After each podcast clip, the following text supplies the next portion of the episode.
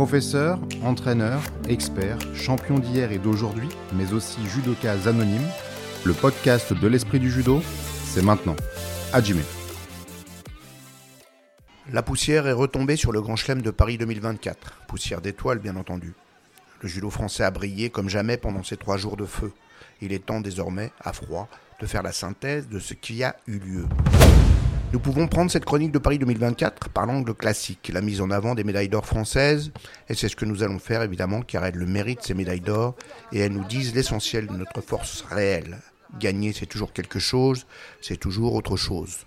Et il y en a que cela réjouit légitimement, c'est le cas de Stéphane Nomis, président heureux de France Judo, qui n'est pas homme, on le sait, à déguiser ce qu'il pense en négatif comme en positif. Bon, vous nous avez demandé des médailles, on vous a fait des médailles. On n'a jamais été aussi fort qu'aujourd'hui plus grand jour du judo euh, sur le toit de Paris. Six médailles d'or, record battu, sous la pression, la pression des médias, la pression des politiques, la pression du stade, la pression des Jeux Olympiques. Et surtout, avec toute cette pression, eh ben, nos judokas, ils ont répondu présent, le public a répondu présent, les bénévoles, tout le monde a répondu présent. Et on fait un tournoi extraordinaire. On fait un tournoi de Paris extraordinaire. Six médailles d'or, c'est effectivement un record. Pondérons l'enthousiasme du président, il n'est pas unique, mais c'est presque mieux de le savoir, car si nous avions déjà récolté six médailles d'or à Paris en 1989 et 1991, et dans le contexte, il faut le noter, une opposition japonaise plus modeste, voire absente en 1991, c'était avec la génération des Cécile Novak et Cathy Fleury, des Pascal Taillot et Stéphane Traîneau, qui marqua d'une empreinte unique, en particulier aux Jeux de 1992 et de 1996, l'histoire du judo français. Alors faire aussi bien, c'est plutôt bon signe. Les quatre stars du judo français actuel ont fait ce que l'on attendait d'eux, ce qu'ils espéraient faire, s'imposer à la maison. Isolons nos deux légendes, Teddy Riner et Clarisse Agbenienou. Teddy est venu, a vu, a vaincu, comme l'année dernière, s'assurant sans doute pour très longtemps le record de victoire d'un Français à Paris, huit titres devant les monstres du judo féminin français d'Écosse et Agbenienou. Et c'était sans doute une part de motivation pour venir ici à Paris, alors que ce n'était pas vraiment prévu au moment de la planification par son équipe des blocs d'entraînement qui doivent l'amener en forme jusqu'au bord de scène en août. La seconde motivation, c'est lui qui le dit, c'est qu'il se sentait en forme. À tout prendre, autant aller chercher, en plus d'une bonne séance d'opposition, des points au classement qui détermineront son tableau olympique. En forme, il l'était suffisamment pour échapper au tournoi piège par excellence, commencer un peu sur un faux rythme face à des faire-valoir et qui s'emballe à partir de la demi-finale sur l'un des adversaires les plus dangereux pour lui, l'anguleux ouzbek Yusupov et ses diaboliques Yoko Guruma. C'était leur troisième rencontre et la troisième fois que l'Ouzbek, quatrième mondial, ouvre le score contre lui avec son spécial. Cette fois, on était proche du hippon. Malgré l'assurance du champion, retournant à sa place en secouant le doigt devant le bras levé de l'arbitre du tapis, finalement désavoué. Teddy revenait au score dans la foulée, avant de l'emporter, comme à chaque fois. La finale faisait un peu moins peur peut-être face au petit gaucher coréen Kim Min-jong, un homme en forme de 23 ans, deux fois médaillé mondial, déjà finaliste à Tokyo en décembre, en s'imposant à l'occasion au terrible russe Tassoyev, le co-champion du monde. Teddy a finalement gagné, non sans que tout Bercy ait frémi de plaisir et de joyeux stress, secouant les doigts sur certaines séquences comme pour dire c'était chaud. Il a gagné et il a surtout imposé à ces jeunes combattants qui n'avaient pas encore subi l'empreinte l'évidence de sa force, de sa taille avec laquelle il joue, de sa confiance et de son autorité inaltérable même quand c'est dur. On pourrait reprendre mot pour mot cette analyse pour magnifier la formidable victoire de Clarisse Agbenienou samedi.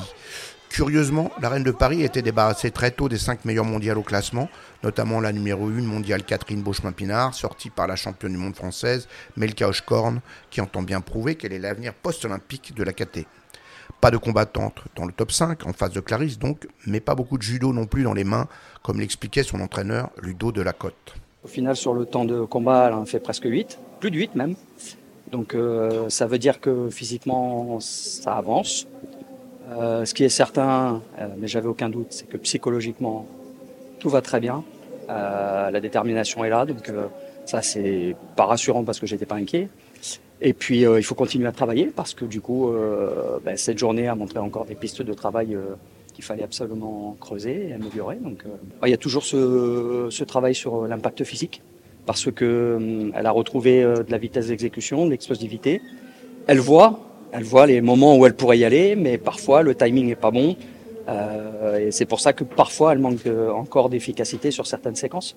Mais dans l'ensemble, elle est quand même impactante, parce qu'il me semble qu'il y en a un paquet de filles qui en face ont baissé la tête aussi.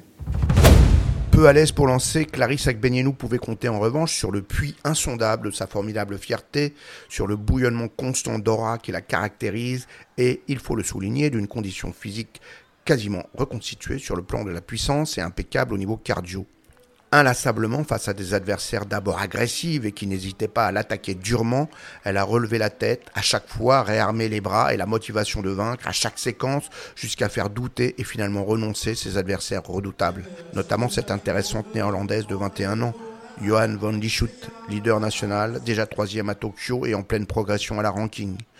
Ou encore la japonaise Megumi Horikawa, numéro 2 national, battue dans un combat dantesque, irrespirable.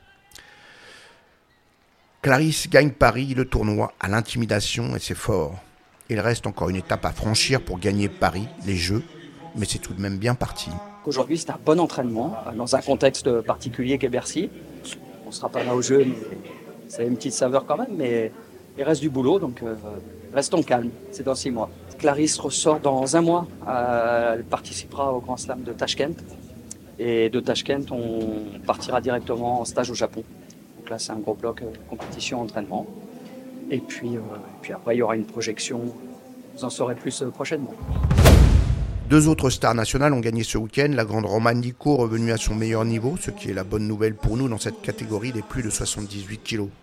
La mauvaise, manifestement, pour ses adversaires, notamment la Turque Keira Ozdemir, foudroyée très durement au final dès la première saisie, alors que c'est elle qui avait révélé le coup de mou de la jeune Française l'année dernière à Paris, puis à Antalya, lequel allait aboutir à de mauvais championnats du monde 2023.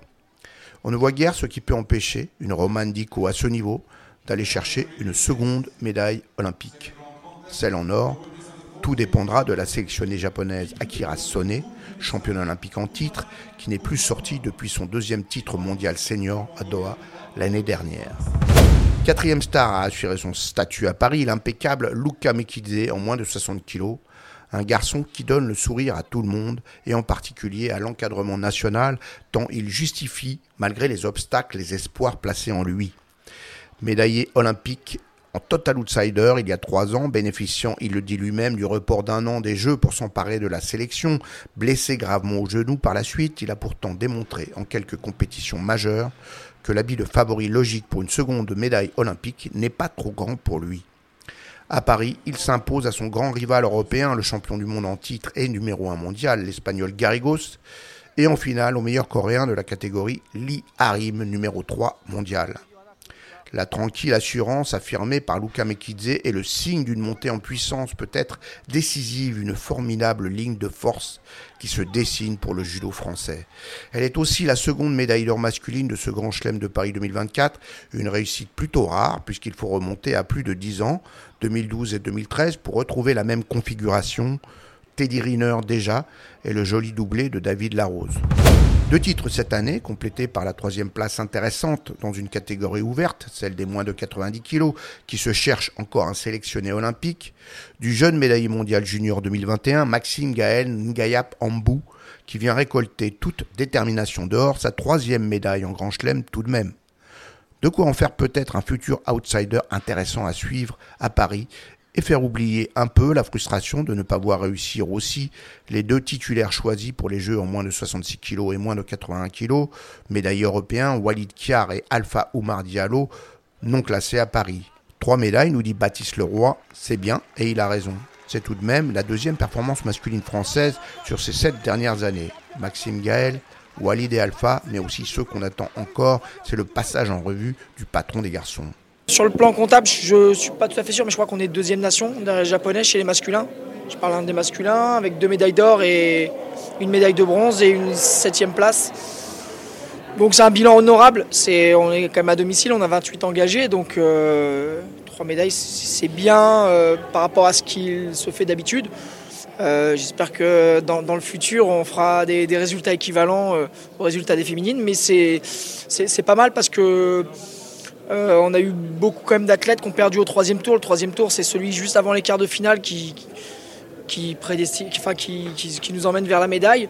Et souvent, de peu, on a vu, enfin, notamment Walid, qui perd de très peu sur le, numéro 2 mondial de la décennie, Maruyama.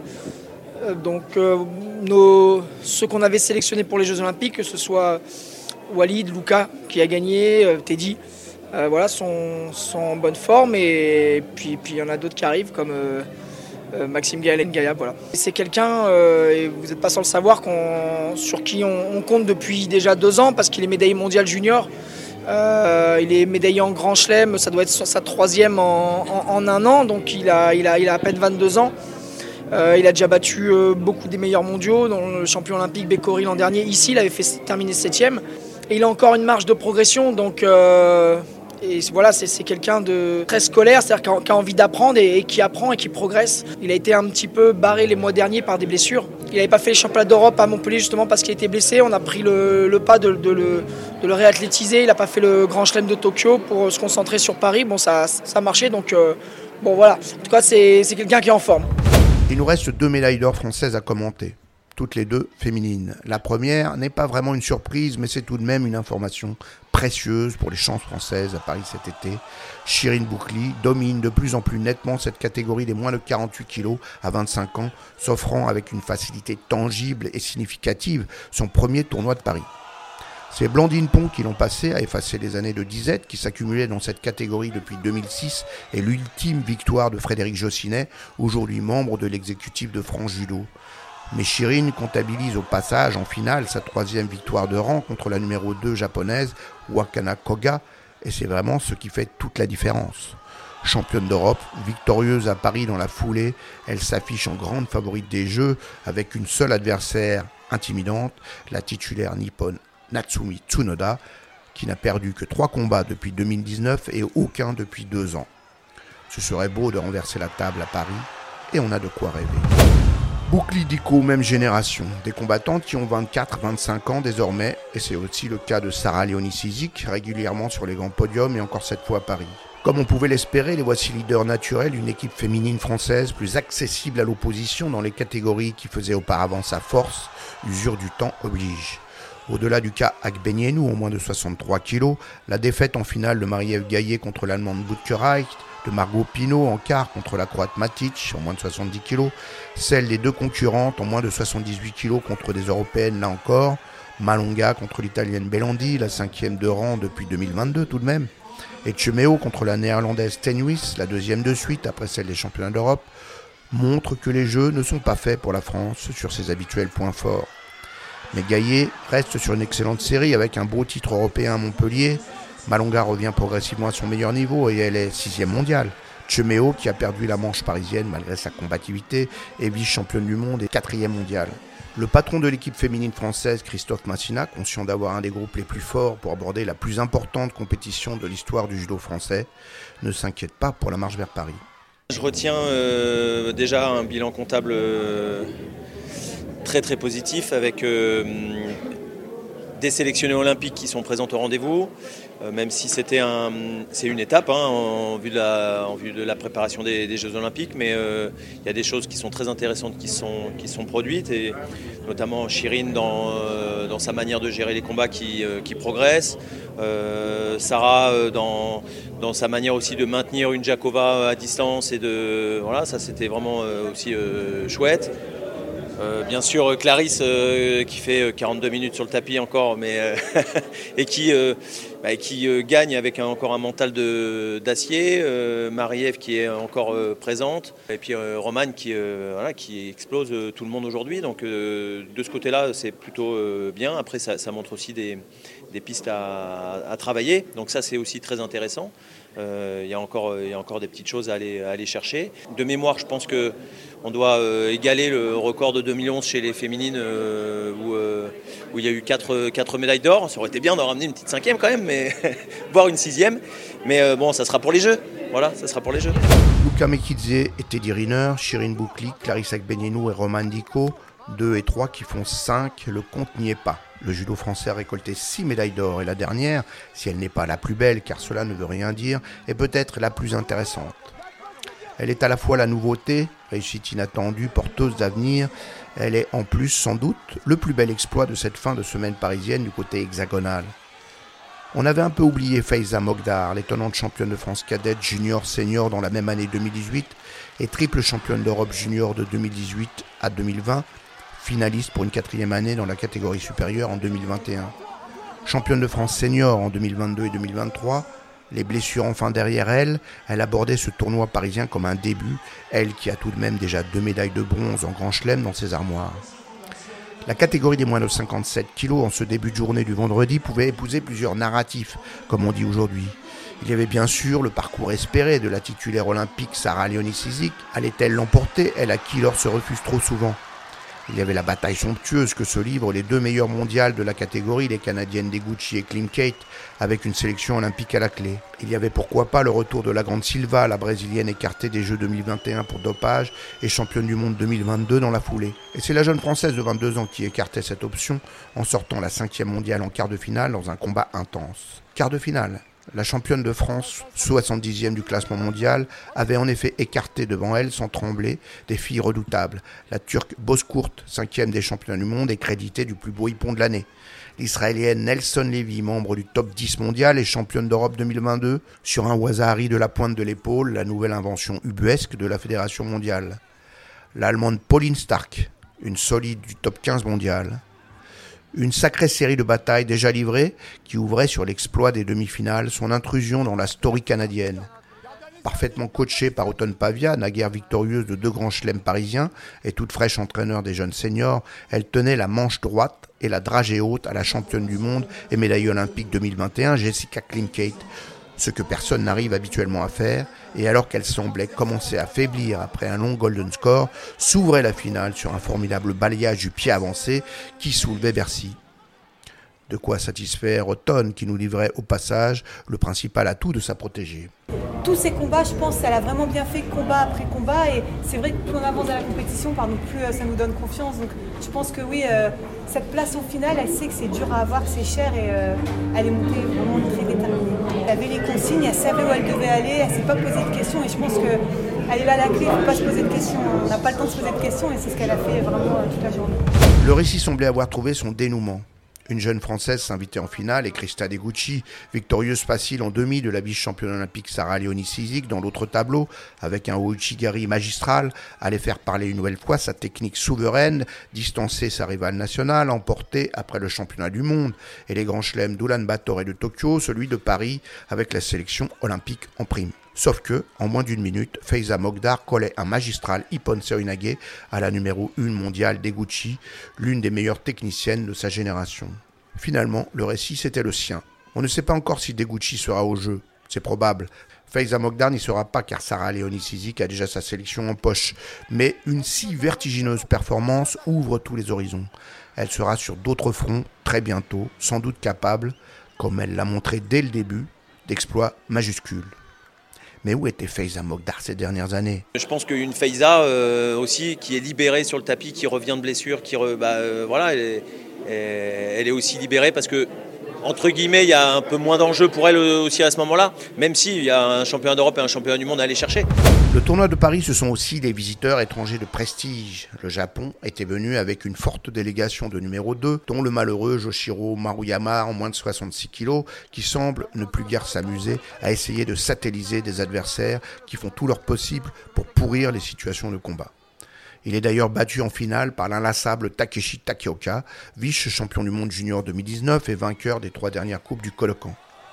Le Japon a dominé la compétition des garçons avec trois titres, celui d'un champion olympique retrouvé en moins de 100 kg, le fantastique Aaron Wolf, et en moins de 73 kg de l'épatant Tatsuki Ishihara, vainqueur de la Coupe du Kodokan et du championnat du Japon et champion du monde universitaire en 2023. En finale de cette catégorie, on assistait à une réjouissante confrontation de style entre ce japonais de 22 ans et un géorgien anonyme de 23, Georgi Shikelidze, vainqueur de la Judo Pro League avec Nice, comme quoi cela peut déclencher quelque chose d'y participer. C'était un peu judo contre Godot, mais c'était franc du collier de part et d'autre et donc très agréable à suivre. Tout le contraire d'une grande partie des combats de ces trois jours, minés par les adeptes de la troisième voie, que la fille s'obstine à ne pas vouloir fermer, celle des fausses attaques et du refus du judo. Mais qu'attendent-ils pour le faire?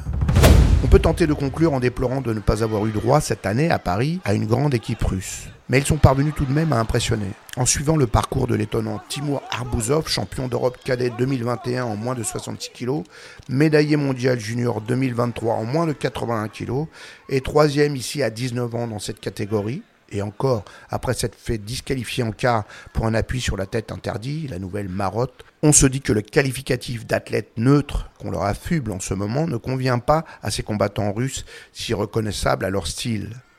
Ce jeune-là fait d'ailleurs un peu penser au moins de 100 kg Matvei Kanikovski, l'homme qui ne sourit jamais mais gagne presque tout le temps et semblant pas à 22 ans de s'offrir une sélection olympique devant le champion du monde russe Armand Adamian puissant, incroyablement stable, sans crainte du corps à corps, mais capable d'une grande diversité et d'une grande virtuosité, les judokas russes, comme ceux du Japon, avec leur formidable technique, de la Corée, maître du rythme et des attaques par en dessous, ou de la Géorgie, née avec les jeux de force et de lutte traditionnels, sont reconnaissables entre tous les autres.